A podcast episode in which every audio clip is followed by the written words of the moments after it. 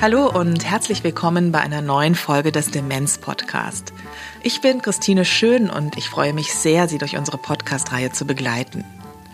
In dieser Sendung stellen wir Ihnen vier Bücher und einen Film zum Thema Demenz vor. Der Podcast wird freundlicherweise gefördert von der IKK Südwest und der Veronika Stiftung. Er wird präsentiert vom Methoch 2 Verlag. Bevor wir mit der Sendung starten, hier eine kleine Werbung. Es war einmal. Ob jung oder alt, wir alle wissen, dass mit diesen drei Worten viele Märchen beginnen. Märchen können uns in unsere Kindheit zurückversetzen. Sie sind aber auch voller Lebensweisheiten, unterhaltsam und spannend. Deswegen hat sich Filmemacherin und Demenzaktivistin Sophie Rosentreter entschlossen, mit ihrer Produktionsfirma Ilses Weite Welt Filme zum Thema Märchen zu produzieren. Ilses Weite Welt hat sich auf Filme für Menschen mit Demenz spezialisiert. Für die beiden Filme zum Thema Märchen haben sich Prominente wie Christine Westermann, Jochen Schropp und Bettina Tietjen bereit erklärt, bekannte Märchen vorzulesen. Menschen mit Demenz und ihre Angehörigen können diese Filme zusammen anschauen, in Erinnerung schwelgen und sich austauschen. Insgesamt gibt es zwei DVDs zum Thema, jeweils mit neun bekannten Märchen wie Rapunzel oder Rumpelstilzchen. Die Märchen-DVDs schenken schöne Momente. Großeltern, Kinder und Enkelkinder können sie auch gemeinsam anschauen. Erhältlich unter www methoch2-verlag.de und in der Buchhandlung Ihres Vertrauens.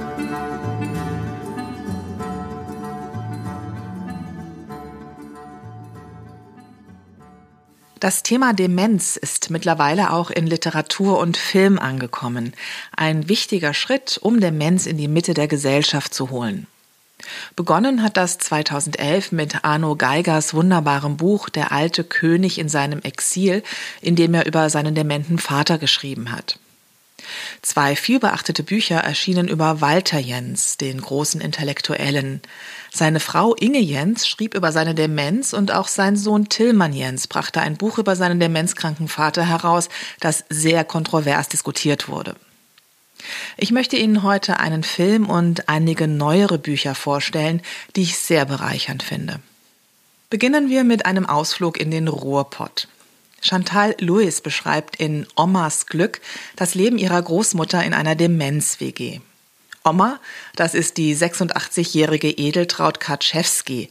Sie hat ein arbeitsames Leben geführt, ein typisches Frauenleben dieser Generation. Sie wollte gerne Verkäuferin werden, ist dann aber Hausfrau und Mutter geworden und musste ihren Mann pflegen, der mit 40 Jahren einen schweren Unfall erlitt. Überdies ist sie von schlimmen Kriegserfahrungen geprägt. So ging direkt neben ihr eine Bombe hoch. Oma sagte nie, ich hatte Todesangst oder dieses Erlebnis hat mich für mein ganzes Leben geprägt oder so etwas in der Art. Sie erzählte nur die Geschichte im immer gleichen Wortlaut und sie schien das nicht zu bemerken. Es war auch unmöglich, sie zu unterbrechen. Wenn man sagte, Oma, das hast du mir schon erzählt, hatte das keinerlei Wirkung. Sie sagte dann ja, ja oder gar nichts und setzte ihre Erzählung einfach an genau dem Punkt fort, an dem sie unterbrochen wurde, und brachte sie zu Ende. Als ich mich einmal mit Traumaforschung beschäftigte, entdeckte ich diese Art des zwanghaften Wiederholens in der einschlägigen Literatur als typisches Symptom. Diese Mischung aus Erzählung und journalistischer Recherche ist ein wichtiges Element dieses Buches. Chantal Lewis, die als Journalistin in der Emma-Redaktion arbeitet, erzählt die Geschichte ihrer Oma. Zugleich gibt sie den Leserinnen und Lesern Hilfestellung bei typischen Verhaltensweisen von Menschen mit Demenz. In der WG gibt es einen Satz bunter Trinkbecher aus Plastik. Jeder hat eine andere Farbe, was zur Vermeidung von Verwechslung und Verwirrung praktisch ist, denn so stehen nicht sechs exakt gleich aussehende Gläser mit Apfelsaft auf dem Wohnzimmertisch. Außerdem verleiten die hübschen bunten Becher zum Zugreifen. Oma geht an Tagen, an denen sie ihr bitteres Gallengesicht trägt, davon aus, dass sie ihr gehören. Alle. Jetzt trinken die hier alle aus meine Becher, zischt sie. Ich habe ein einziges Mal versucht, ihr zu erklären, dass das nicht stimmt, aufgrund des verheerenden Resultats danach nie wieder. Ich weiß, Oma, sage ich also. Ich habe inzwischen gelernt, dass diese Art Bestätigung einen professionellen Namen hat, Validation. Valide heißt gültig. Früher erklärte man einem demenzkranken Menschen, der am Montag beharrlich behauptete, es sei Donnerstag, immer wieder aufs Neue, dass Montag sei und scheiterte damit in der Regel furios. Heute validiert man die Wahrnehmung desjenigen, erkennt also an, dass sie für ihn Gültigkeit besitzt und bestätigt ihn darin. Dann ist eben Donnerstag. Dann lebt die längst verstorbene Mutter eben. Warum auch nicht? Oma hat also Demenz. Und Oma und ihre Enkelin haben ein sehr inniges Verhältnis, das Chantal Lewis anhand eines Kreuzworträtselnachmittags wunderbar beschreibt. Nachkriegshilfssendung der USA? Weiß ich nicht. Doch, Oma, das kennst du. Die Pakete, die die Amerikaner euch damals nach dem Krieg geschickt haben. Nee, das weiß ich nicht. Na, die Kare-Pakete. Ach so, Karree-Pakete. Ja, genau, Karree-Pakete. Oma weiß, wie man ein Karree-Paket packt. Als meine damalige Lebensgefährtin sich nach fast fünf Jahren von mir trennte und ich schwer angeschlagen aus der gemeinsamen Wohnung für zwei Monate zu Freundinnen flüchtete, verlor Oma am Telefon nicht viele Worte um die Sache. Aber eines Tages kam ein Paket an. Die Adresse musste sie bei meiner Mutter erfragt haben, jedenfalls hatte sie sie mit ihren typischen zittrigen Buchstaben auf die Paketkarte gemalt und den Karton eigenhändig zur Erler Post gebracht. Der Inhalt? Ein Päckchen Dallmayr Prodomo, Omas Lieblingskaffee, zwei Nylonstrumpfhosen und eine Tafel Schokolade. Ich schreibe C-A-R-E, Care. Nach einem nicht sehr gelungenen Aufenthalt in einem Pflegeheim macht sich die Mutter von Chantal Louis auf die Suche nach einer Alternative und wird bei Demenzwohngemeinschaften fündig. Sie und ihre Tochter sind begeistert. Und so zieht Oma ein. Wenngleich Wohngemeinschaften für sie bislang doch eher mit Unordnung und Sodom und Gomorra verbunden waren. Jetzt hat Oma also sechs Mitbewohner. Ein Wort, das sie gar nicht erst vergessen konnte, weil sie es nie in ihren aktiven Wortschatz aufgenommen hat. In Omas Generation wohnte eine Frau mit ihrem Ehemann. Punkt. Mehr Varianten gab es nicht. Starb der Ehemann, blieb man alleine. Schaffte man das nicht mehr, musste man im Heim. Das Heim war synonym für Horror. Ihre Mitbewohnerinnen und Mitbewohner werden sehr einfühlsam beschrieben. Da ist zum Beispiel Günther aus Berlin, der Ende der 1940er Jahre nach Essen kam und sich dort zum Ausbilder von Maschinenbauern hochgearbeitet hat. Ein Kavalier der alten Schule und der Hahn im Korb der WG. Da ist Professor Faut, ein Designer und sogenannter Läufer, also jemand, der in der Demenz einen unablässigen Bewegungsdrang hat. Da ist Edith, der es als Kind an allem fehlte, nicht nur an Geld, sondern auch an Gefühl. Ihr gegenüber wohnt Irene. Beide klauen aus anderen Zimmern Dinge, die dann die Angehörigen wieder zurücktauschen.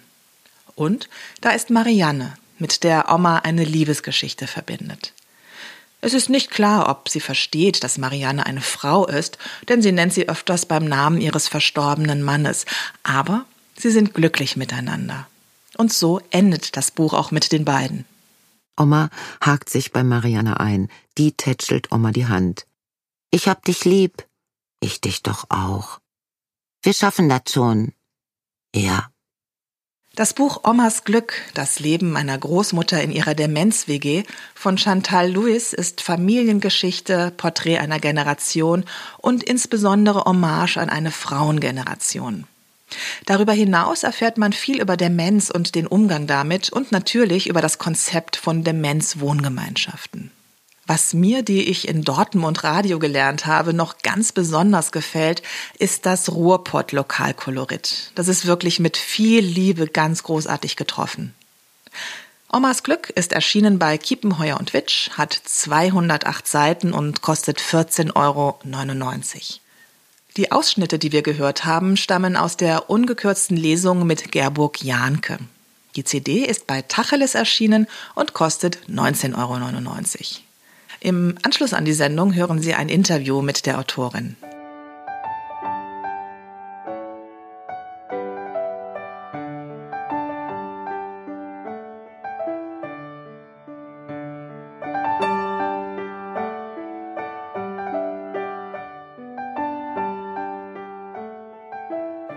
Der Journalist, Autor und Dramatiker Jörn Klare hat das Buch Als meine Mutter ihre Küche nicht mehr fand geschrieben.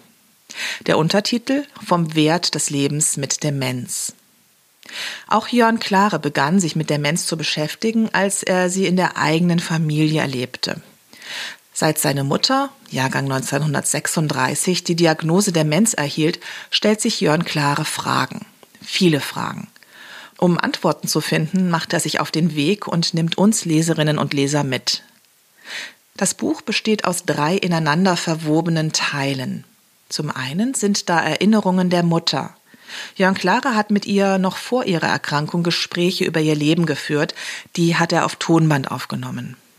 Diese Erinnerungen Ihre Kindheit im Krieg, ihre Jugend in den spießigen 1950er Jahren, die Tanzschule, der Besuch der ungeliebten Handelsschule, die Hochzeit, der Hausbau und sehr ehrliche Gedanken über ihr Leben, diese Erinnerungen durchziehen das Buch. Immer wieder werden sie auch unterbrochen von der kleinen Enkelin, die Aufmerksamkeit einfordert. Durch diese persönliche Ebene bekommt der Text eine große Tiefe. Die zweite Ebene, das ist die Geschichte der Demenz der Mutter aus der Sicht des Sohnes. Er beschreibt sehr bewegend, wie es ihm als Angehörigem geht. Er, der in Berlin wohnt, organisiert gemeinsam mit seinem Bruder das Pflegeheim in der Nähe von Münster. Er beschreibt den Alltag dort, gute Tage, schlechte Tage, seine Gefühle von Hilflosigkeit, Unverständnis, Mitgefühl bis hin zu tiefer Liebe. Und immer wieder sehr berührende Dialoge der beiden. Alt werden ist nicht schön, meine Mutter sitzt in ihrem tiefen Sessel, schaut aus dem Fenster. Der Satz kommt plötzlich und ungefragt. Draußen hoppelt ein Hase über die Wiese. Meine Mutter seufzt. Aber was will man machen? Man kann sich da nur erschießen. Sie wirkt konzentriert und klar. Das macht es nicht leichter. Willst du dich erschießen? Eine spontane Frage. Ich erschrecke, als mir bewusst wird, was jetzt kommen könnte. Meine Mutter reagiert zum Glück sehr schnell. Nein. Auf der Wiese begegnet der Hase einem anderen Hasen. Ich weiß nicht, ob meine Mutter sie wahrnimmt. Man hat vieles gesagt, dass man so und so nicht leben will. Ich auch. Aber wenn es soweit ist, hängt man doch dran. Jörn Klare schreibt sehr anrührend über die Beziehung zu seiner Mutter und darüber, wie es sich anfühlt, diese gewohnte Beziehung nicht mehr leben zu können. Nachdem ich in der Pubertät gelernt hatte, dass die eine oder andere Wahrheit auch gegen mich verwendet werden konnte, bekam ich ein Gespür dafür, was ein guter und was ein eher schwieriger Gesprächsstoff war. Während ich kleinere Probleme noch mit ihr erörterte, mache ich die größeren bis heute eher mit mir selbst aus. Das war die Zeit, als für mich aus Mama Mutter wurde. Aber im Grunde erzählte ich gern von mir, freute mich, wenn sie sich mit mir freute, und genoss, auch wenn es mir manchmal zu weit ging, ihr Interesse an meinem Leben. Und weiter? Ich weiß nicht, ob sie sich nicht mehr dafür interessiert oder ob sie Angst hat, dass die Informationen sie überfordern könnten, dass sie sie nicht mehr einfügen kann in einen Rahmen, der sich auflöst. Ich vermisse ihre Anteilnahme und muss mir eingestehen, dass in Mutter noch sehr viel Mama steckt und wohl immer stecken wird. Die dritte Ebene des Buches, das sind Gespräche mit 13 Fachleuten, ausgehend von vielen eigenen Fragen, die sich Jörn Klare stellt. Kann man Demenz, den Zustand ohne Geist, überhaupt verstehen? Ich meine jenseits von dem, was da im Gehirn schiefläuft. Ist das, was verloren geht, nicht das, was einen Menschen ausmacht? Sind Erlebnisse nicht nur dann etwas wert, wenn wir uns daran erinnern? Wie kann man erfassen, was es bedeutet, wenn sich ein Gedächtnis auflöst, wenn sich nach und nach alle Erinnerungen verabschieden? Und was bleibt übrig? Ist die Person, die jetzt noch meine Mutter ist, irgendwann nicht mehr diese Person? Ist es möglich, sich selbst zu verlieren? Und was ist ein solches Leben wert? Über diese Fragen spricht er mit Expertinnen und Experten aus Psychiatrie, Gerontologie, Pflegewissenschaft, Sozialarbeit, Theologie, Soziologie, Philosophie und macht dabei einen Rundumschlag. Wie funktioniert das Gehirn? Was macht unsere Identität aus? Wie konstruieren Menschen mit Demenz ihre Identität? Wie ist die Situation in der Pflege? Was brauchen Menschen mit Demenz? Welche Verantwortung trägt die Gesellschaft? Und er stellt die große Frage nach der Würde des Menschen. Seine Schlussfolgerung? Was wichtig ist und immer wichtiger wird, ist der direkte Kontakt. Das Miteinandersein, einfach und erwartungslos. Das ist es, was bleibt. Die Momente. Nicht mehr und auch nicht weniger. Alles ist jetzt. Ich habe das Buch verschlungen und möchte es sehr gerne empfehlen.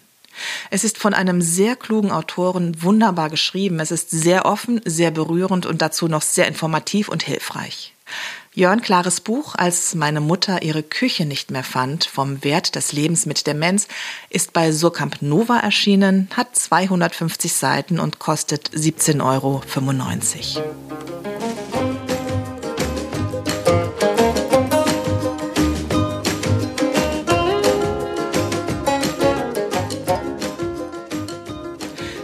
Wir weiter mit der Verfilmung des Buches Romis Salon von Tamara Bosch, das ich Ihnen auch sehr empfehle. Die genauen Daten finden Sie in den Links unter der Sendung auf www.demenz-podcast.de. Der Film spielt in einem kleinen niederländischen Städtchen. Romy ist zehn Jahre alt, ihre Eltern haben sich getrennt, ihre Mutter muss nun in Vollzeit arbeiten und Romy soll tagsüber zu ihrer 69-jährigen Oma gehen anfangs mit wenig Begeisterung. Auch nicht bei Oma, die ihren eigenen Friseursalon betreibt. Stine Rasmussen, so heißt meine Oma. Der Name kommt aus Dänemark, so wie meine Oma. Hey, Romy. Schöne Grüße an Stine. Okay. Dies ist unsere Geschichte. Die Geschichte von meiner Oma und mir.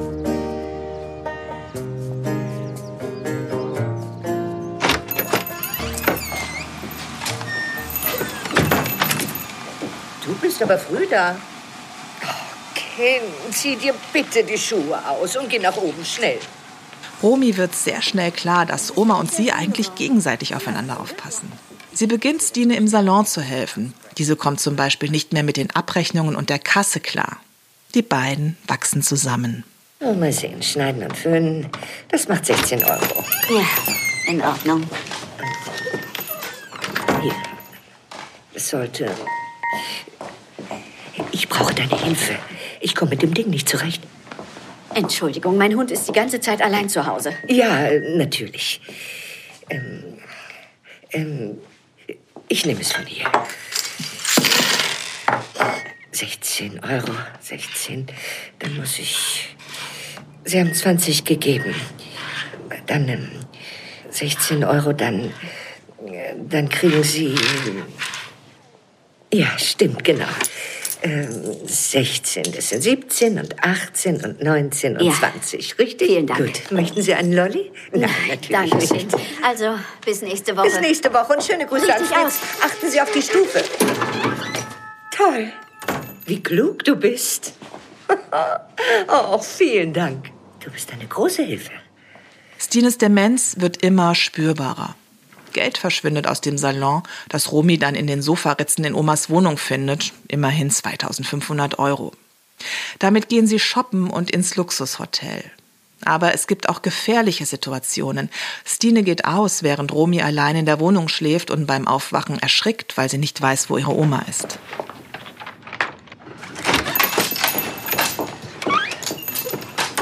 Wieso bist du nicht im Bett? Hopp, nach oben. Warum bist du überhaupt aufgestanden? Na? Ich musste auf die Toilette. Gut, aber danach kannst du doch wieder ins Bett gehen. Aber du warst weg. Ja, aber ich komme doch wieder zurück, das weißt du doch. Nein, das weiß ich nicht. Tja, tut mir leid. Ich hatte wirklich Angst. Tja, Herr van Pütten wollte eine Runde mit mir drehen. Und dann. Es ist ein bisschen merkwürdig, aber. Du hast mich vergessen. Ja. Das macht doch nichts. Doch, das macht wohl was. Ich weiß nicht, was plötzlich los ist mit mir. Man fühlt es sich an, als wäre mein Kopf voll. Und auf einmal ist er leer. Es tut mir leid. Ah, sag nichts deiner Mama, sonst macht sie sich noch Sorgen und wir beide machen das doch ganz gut zusammen. Ja. Nachdem Stine einen Brand verursacht hat, ist klar, dass sie nicht mehr alleine wohnen kann und sie kommt in ein Pflegeheim.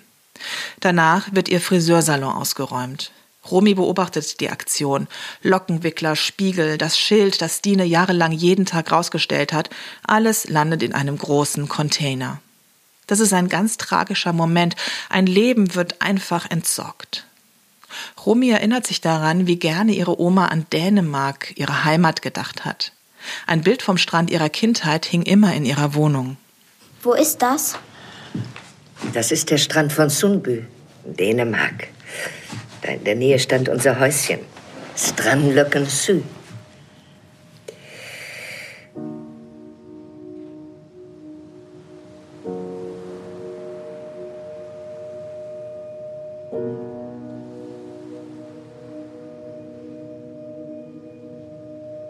Ich habe mich als Kind mal verlaufen, da war ich ganz klein.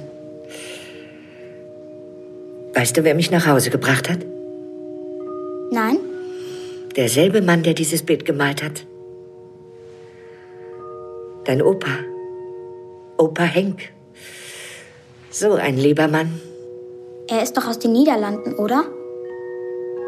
Aber er kam jeden Sommer nach Dänemark und zufällig war er immer in der Nähe. So macht Romy sich mit Oma auf die Reise nach Dänemark. Sie will ihr ermöglichen, noch einmal den Strand zu sehen. Eine Reise, die sich erst gut anlässt. Dann aber kann Romy mit der zunehmenden Verwirrung ihrer Oma nicht mehr umgehen und ruft ihre Eltern um Hilfe. Am Ende des Films springt Oma nackt in das Meer, in dem sie schon als Kind geschwommen ist. Ein versöhnlicher Schluss eines sehr berührenden Films. Romis Salon ist ein Kinder- und Familienfilm im besten Sinne. Ich habe ihn gemeinsam mit meiner sechsjährigen Tochter angeschaut und bei Filmen ist es nicht immer ganz so einfach, etwas zu finden, was uns beide gleichermaßen begeistert. Bei Romis Salon war das so. Ich kann ihn rundum empfehlen für Kinder, Jugendliche und für Erwachsene. Ebenso das dazugehörige Buch Romis Salon. Das ist erschienen bei Gerstenberg, hat 176 Seiten und kostet 14,95 Euro. Der Film ist auf DVD erhältlich und hat eine Länge von 86 Minuten. Alle Angaben zu DVD und Buch finden Sie in den Links auf www.demenz-podcast.de. Hier noch eine kleine Werbeunterbrechung. Das Kuratorium Deutscher Altershilfe wurde 1962 vom damaligen Bundespräsidenten Heinrich Lübke und seiner Ehefrau Wilhelmine Lübke gegründet. Bis heute steht es unter der Schirmherrschaft des amtierenden Bundespräsidenten. Das Kuratorium Deutscher Altershilfe befasst sich mit allen Fragen des Alters und des Älterwerdens. Es ist Brücke zwischen Wissenschaft und Praxis und sorgt maßgeblich für den Transfer und die Umsetzung neuer Erkenntnisse. Darüber berichtet die Fachzeitschrift Pro Alter in vielen unterschiedlichen Rubriken für alle, die sich ob beruflich oder privat für das Älterwerden und die Pflege interessieren. Weitere Informationen zur Pro Alter finden Sie auf www.medhoch2-verlag.de. Die Fliegengöttin ist der Titel einer Novelle von Hans-Jörg Schertenleib. Erzählt wird die Geschichte von Willem de Witt und seiner Frau Eilis, die an Demenz erkrankt ist. Sie sind mehr als 50 Jahre miteinander verheiratet und leben in Irland. Sie haben sich versprochen, füreinander da zu sein, auch in Krankheitstagen. Bereits am Tag des Kennenlernens hat sie ihm von ihrer größten Angst erzählt, nämlich ihre Selbstständigkeit und ihren freien Willen zu verlieren und von anderen abhängig zu sein.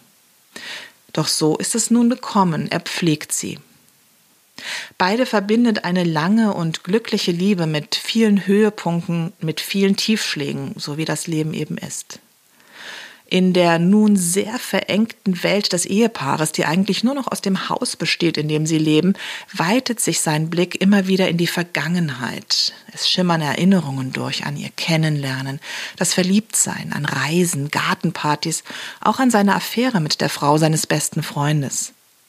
Diese Kontrastierung von früher und heute ist ein wichtiges Stilmittel des Buches, nüchtern erzählt und zugleich ganz schön erschütternd.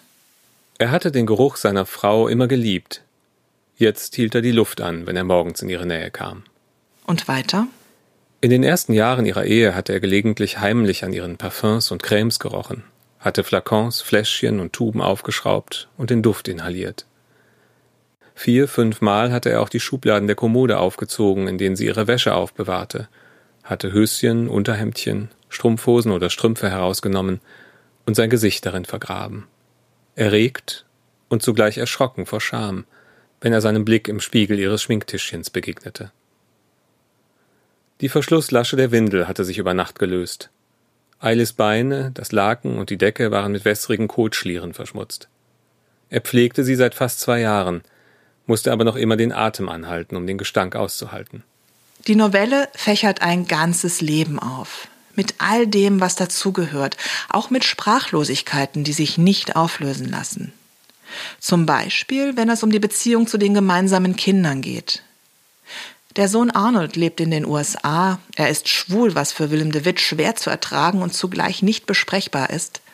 Die Kommunikation mit der Tochter Chivon, die in der Nähe lebt, ist geprägt von unterschwelligen Vorwürfen und die dritte Tochter, Megan, ist bei einem IAA-Anschlag gestorben. Mit Megans Tod hatte sie etwas Fremdes und Großes gestreift, aus dem Gleichgewicht gebracht und rücksichtslos zu Boden geworfen. Seither lebten sie im Schatten dieser fremden, finsteren Größe. Er spürte Schwindel vor dem freien Fall, ein Ziehen in der Magengrube, das Grauen vor einem Leben ohne Eiles. Durch das Buch schwingt große Zärtlichkeit und große Überforderung. Willem de Witt denkt ohne Tabus nach über den gelegentlichen Drang seiner Frau, Schmerzen zuzufügen, über den Wert ihres Lebens und auch über das Ende. Wollte Eiles wirklich, dass er sie erlöste? Brauchte es mehr Mut, sich danach ebenfalls umzubringen oder sich den Behörden zu stellen, sich verurteilen zu lassen, und mit der Schuld weiterzuleben. Willem blieb liegen, bis ihm das Wasser zu kalt war. Seine Angst vor einem Sturz machte es nicht einfacher, aus der Wanne zu klettern. Zugleich funktioniert er, der er ja auch alt ist. Eine Zerrissenheit, die manchmal beim Lesen fast wehtut, aber trotzdem, das Lesen lohnt sich. Es ist ein sehr bewegendes Buch, eines, das die ganz großen Fragen des Lebens stellt und auf Antworten verzichtet. Aber durch alles dringt die Liebe. Hans-Jörg Schertenleibs Novelle Die Fliegengöttin ist erschienen im Kamper Verlag. Das Buch hat 176 Seiten und kostet 18 Euro.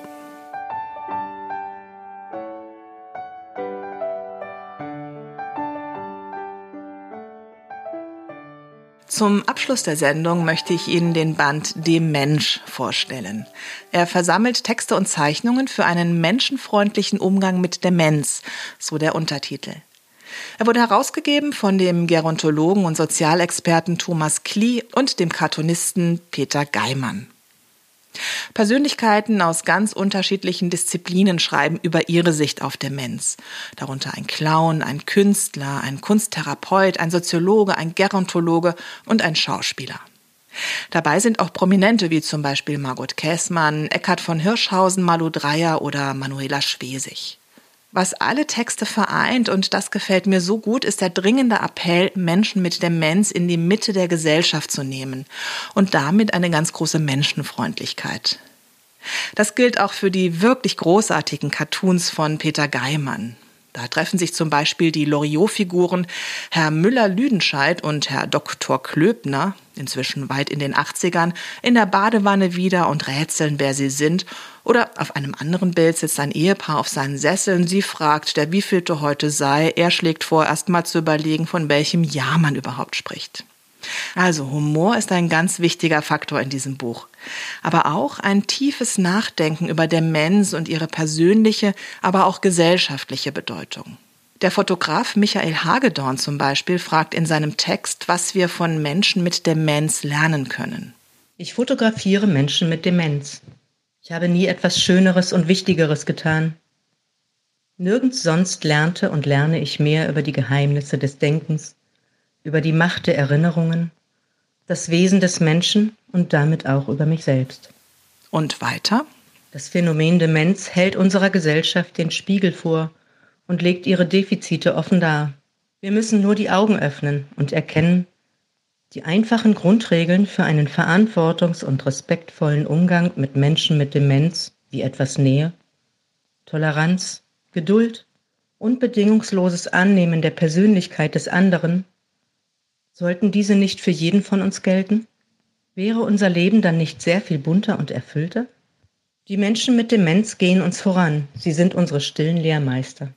Demenz ist ein Plädoyer für Humor, für Gemeinsinn, für Respekt, für heitere Gelassenheit und für Kreativität im Umgang mit Menschen mit Demenz. Hier ein kurzer Ausschnitt aus dem Essay des Herausgebers Thomas Klee. Ein Beispiel, wie auch der Einzelhandel kreativ sein kann, ist aus Esslingen bekannt. Hier machte sich eine ältere Dame mit ausgeprägter Demenz jeden Tag in ihr Kaufhaus auf, um sich dort eine Handtasche zu kaufen. Nicht nur Schuhe, auch Handtaschen können einen besonderen Kaufreflex, insbesondere bei Frauen, auslösen. Nachdem die gute Dame das sechste Mal in zwei Wochen hintereinander im Kaufhaus war, nicht zahlen konnte, vom Detektiv aufgehalten wurde, hat man sich beraten. Es wurden die Angehörigen eingeladen. Die Lösung, auf die man sich verständigt hat, lag darin, der Kundin, die sehr sorgsam mit den Handtaschen umging, jeweils eine Handtasche zu verkaufen. Die Angehörigen brachten sie am Ende der Woche wohlbehalten zurück. Von ähnlichen Arrangements können viele berichten, wenn es um Absprachen mit dem Bäcker oder mit dem Metzger geht oder mit der Polizei verhandelt wird, wie man den Rücktransport nach Ausflügen sicherstellt. Ein Mensch braucht ein ganzes Quartier, das ganze Dorf, um ein gutes, umsorgtes und gleichzeitig Freiheiten sicherndes Leben leben zu können nicht einfach zu haben.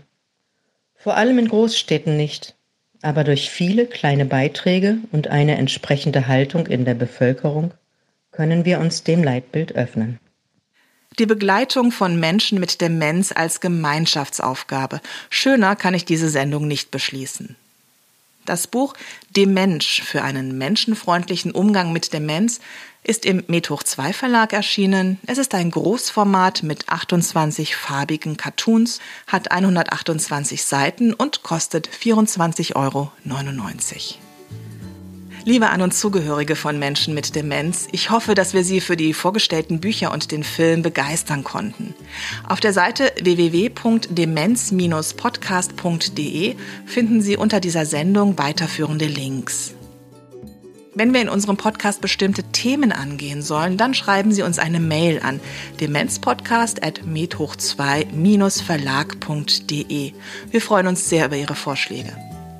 Im Anschluss an die Sendung hören Sie ein Interview mit Chantal Louis, der Autorin des Buches Omas Glück, das ich Ihnen als erstes vorgestellt habe.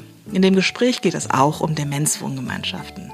Vielen Dank fürs Zuhören. Ich wünsche Ihnen alles Gute. Bis zum nächsten Mal. Tschüss, Ihre Christine Schön.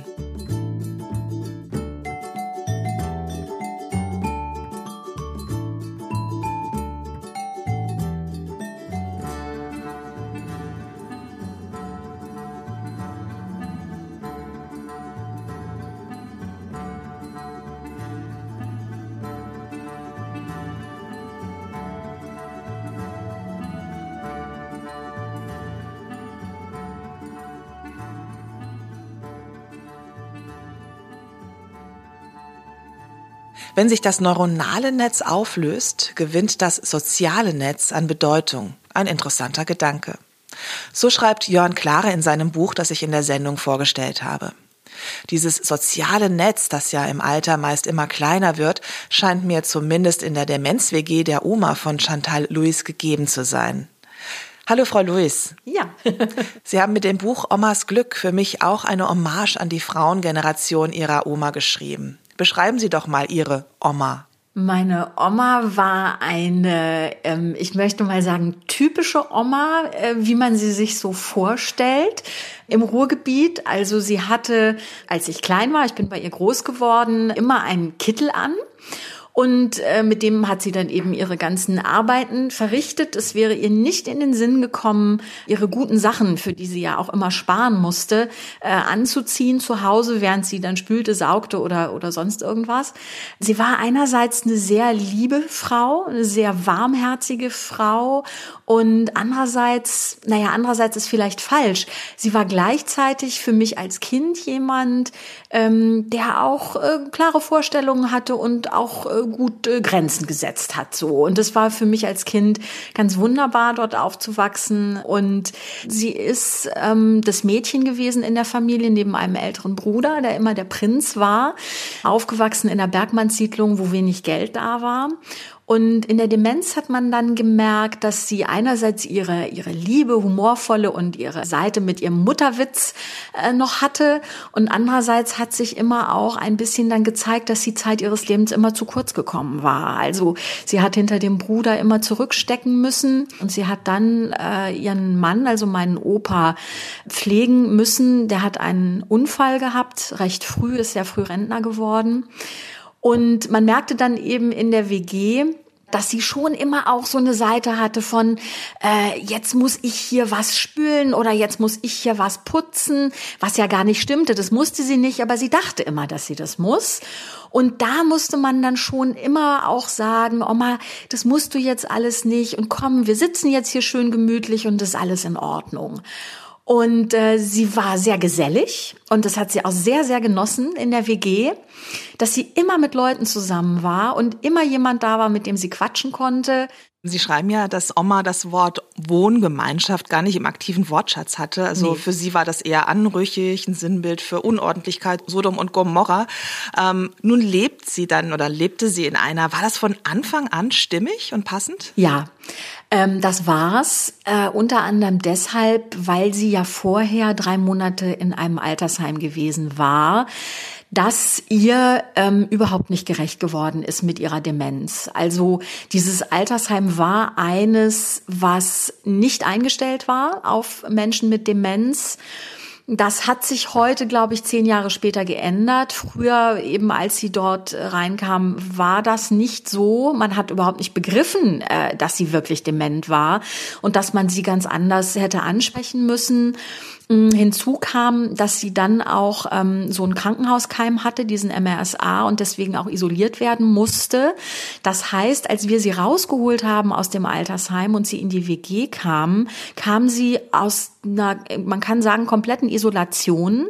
Und wir haben ihr auch nicht gesagt, hör mal, du ziehst jetzt in eine Wohngemeinschaft, sondern wir haben das einfach gemacht. Und glücklicherweise war es dann so, dass sie dort äh, von einem Tag auf den anderen unglaublich gut angekommen ist. Sie war, glaube ich, einfach überglücklich, dass sie dann unter Menschen war, permanent, dass also immer jemand da war. Sie saß also nur noch in diesem Wohnzimmer. Sie wollte auch gar nicht mehr in ihr eigenes Zimmer gehen. Beschreiben Sie doch mal den Tagesablauf in der Demenz-WG. Überhaupt war der Tag natürlich sehr stark strukturiert durch die gemeinsamen Mahlzeiten.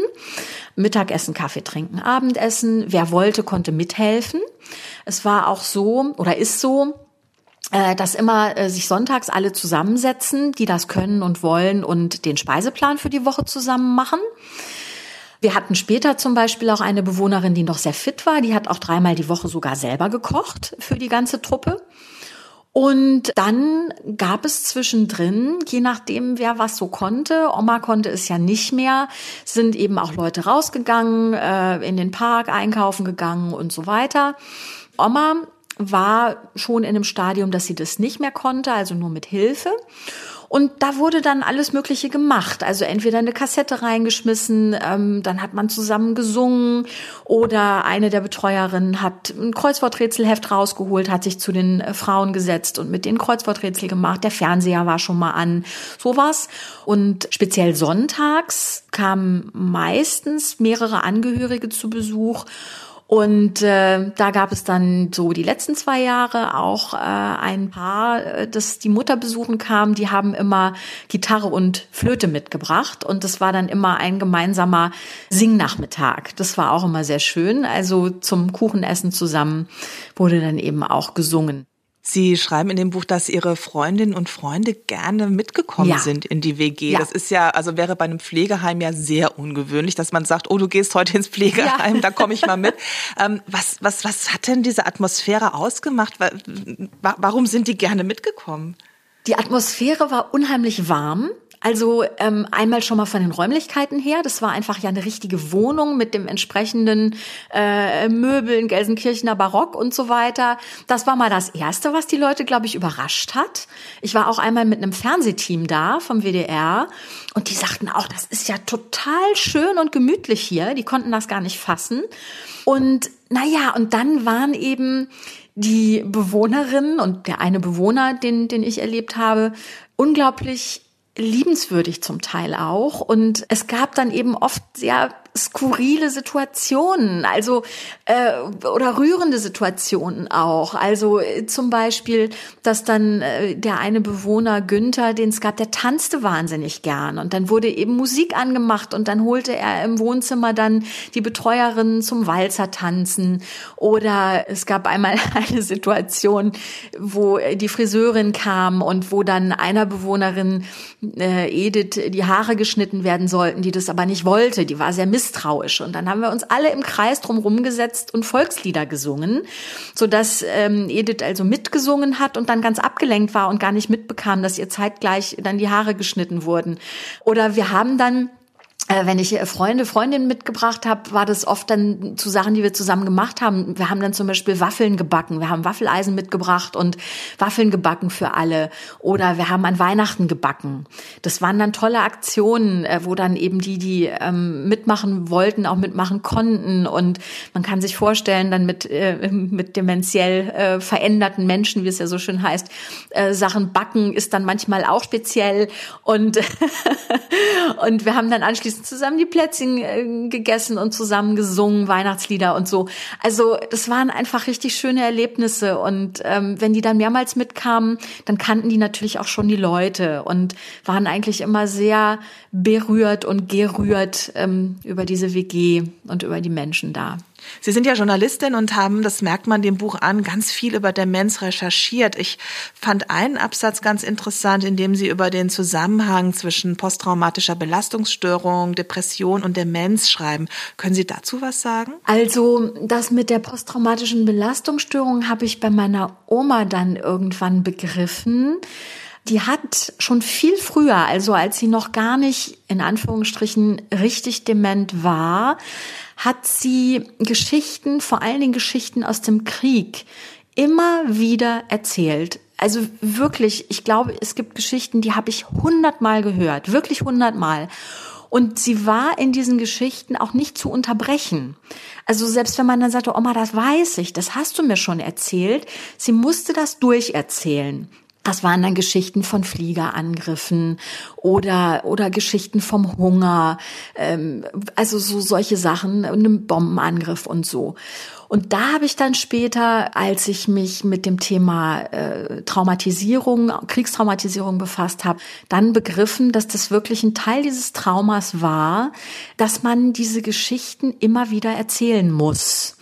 Das andere war, dass ich eben verstanden habe, dass sich ja, ähm, ihr, ihr, ihr Leben wirklich dann auch nochmal gezeigt hat. Also, dass sie zum Beispiel immer ganz schlecht haben konnte, aus der WG wegzufahren, weil sie dann sagte, ja, also es war immer irgendwas. Es war entweder, wir können doch jetzt die anderen mit der Arbeit nicht alleine lassen, oder wir müssen dem Onkel Willi, das ist ihr Bruder gewesen, sein Auto zurückbringen oder wir müssen zurück. Äh, der Opa ist da, der natürlich schon gar nicht mehr lebte, dem, dem muss ich Essen machen.